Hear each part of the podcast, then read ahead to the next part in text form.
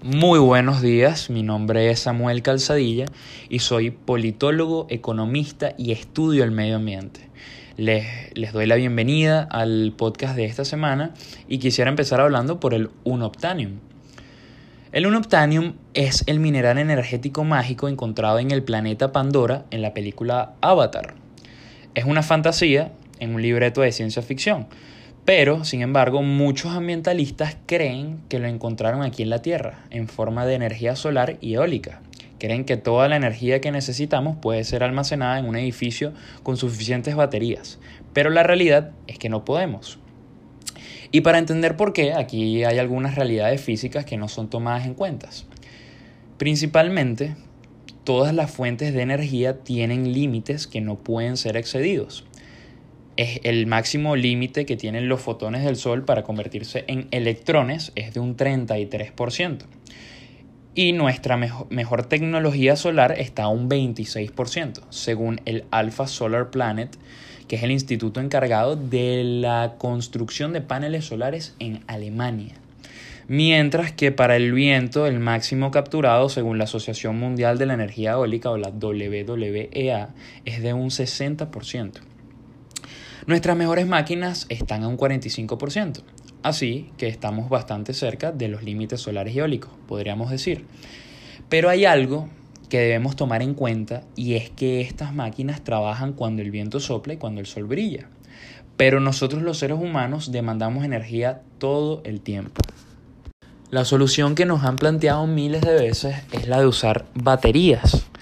Pero una vez más, la química y la física hacen que esto sea muy difícil considerando que la fábrica más grande de baterías del mundo, creada por Tesla en Nevada, tomaría aproximadamente unos 500 años de fabricación de baterías para almacenar un día de la electricidad de los Estados Unidos, en términos actuales, según un artículo de, The New York Post en 2018. Pero dejando al lado la economía, si tu motivo es el de proteger el ambiente, quisieras pensar dos veces en usar estas energías, porque se menciona mucho que no agotan materiales eh, no renovables, pero como todos los productos del ser humano, provienen de la materia prima. Suponiendo la hipótesis planteada por Mark Mills, profesor y experto en energía y tecnología del Instituto de Manhattan y la Universidad de Prager, una sola batería de un carro eléctrico pesa alrededor de media tonelada.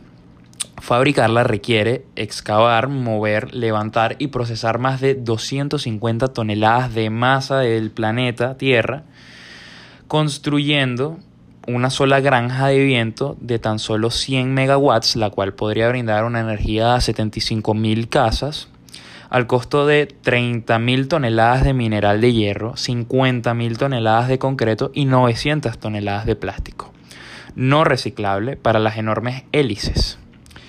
Mientras que por otro lado, si tomamos en cuenta la energía solar, una granja de 100 megawatts que alimentará a 75.000 casas, para tener esa cantidad de energía solar, necesitaríamos la cantidad de cemento, acero y vidrio en un 150% más sumándole los otros elementos químicos que faltan para su fabricación, por supuesto, conocidos como metales extraños de la Tierra, en los que se incluye el litio, el cobalto, el cobre, el cobre, el dioprosidio, entre otros en los que el mundo necesitaría implementar entre unos 200 y un 2000% para que alcance para todos.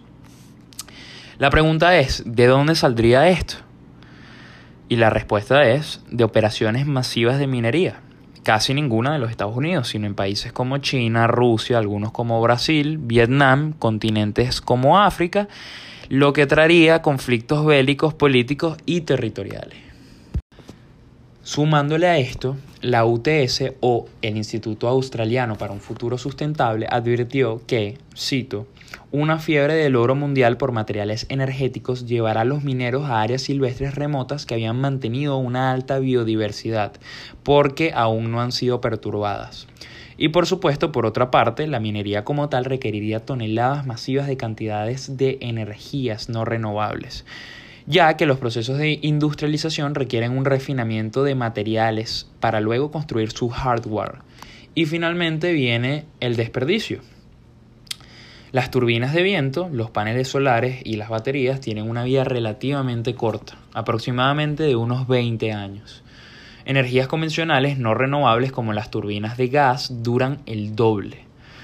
Con los, los planes actuales, la IRENA o la International Renewable Energy Agency calcula que para el 2050 el desperdicio de los paneles de sol quemados van a constituir más o menos el doble de la cantidad de desperdicio de plástico actual, sumándole las baterías y las turbinas de viento que sumarían millones más incluso.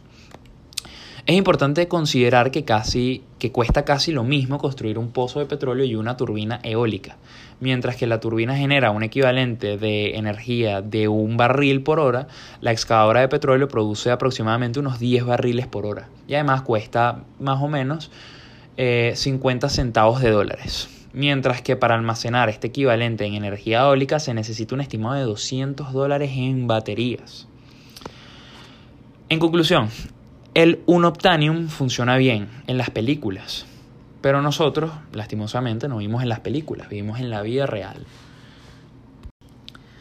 Para culminar, la finalidad de este episodio es la de concientizar a las personas. Las acciones ambientales son manejadas por corporaciones enormes, gigantes, cuyos intereses políticos y económicos van muchísimo más allá de los sociales.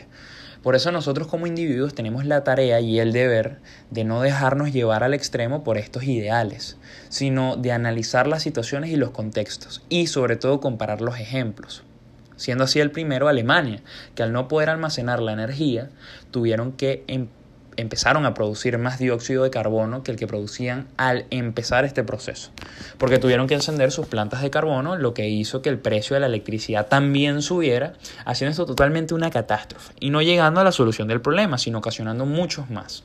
Estas son palabras situadas por el mismísimo psicólogo Jordan Peterson en una entrevista de enero del 2020. Finalmente, mi objetivo no es el de criticar las medidas para lograr la reducción de la contaminación ambiental y el cambio climático. Todos sabemos que es un problema que está ocurriendo y que es muy grave.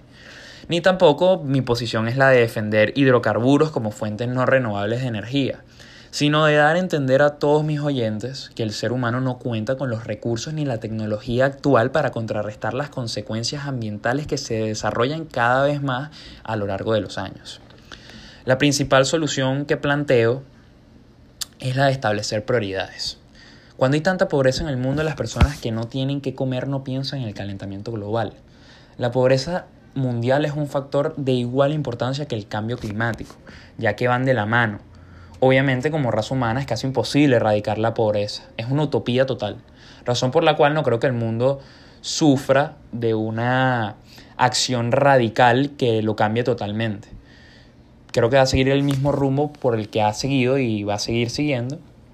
Pero sí podría recomendar que ya que todos los problemas están unidos y al resolver unos se ocasionan otros, capaz son peores o mejores, deberíamos tener un enfoque hacia varios problemas al mismo tiempo y no irnos completamente hacia uno como lo es el cambio climático, sino debemos preocuparnos por todo lo que afecta cada cambio de cada problema.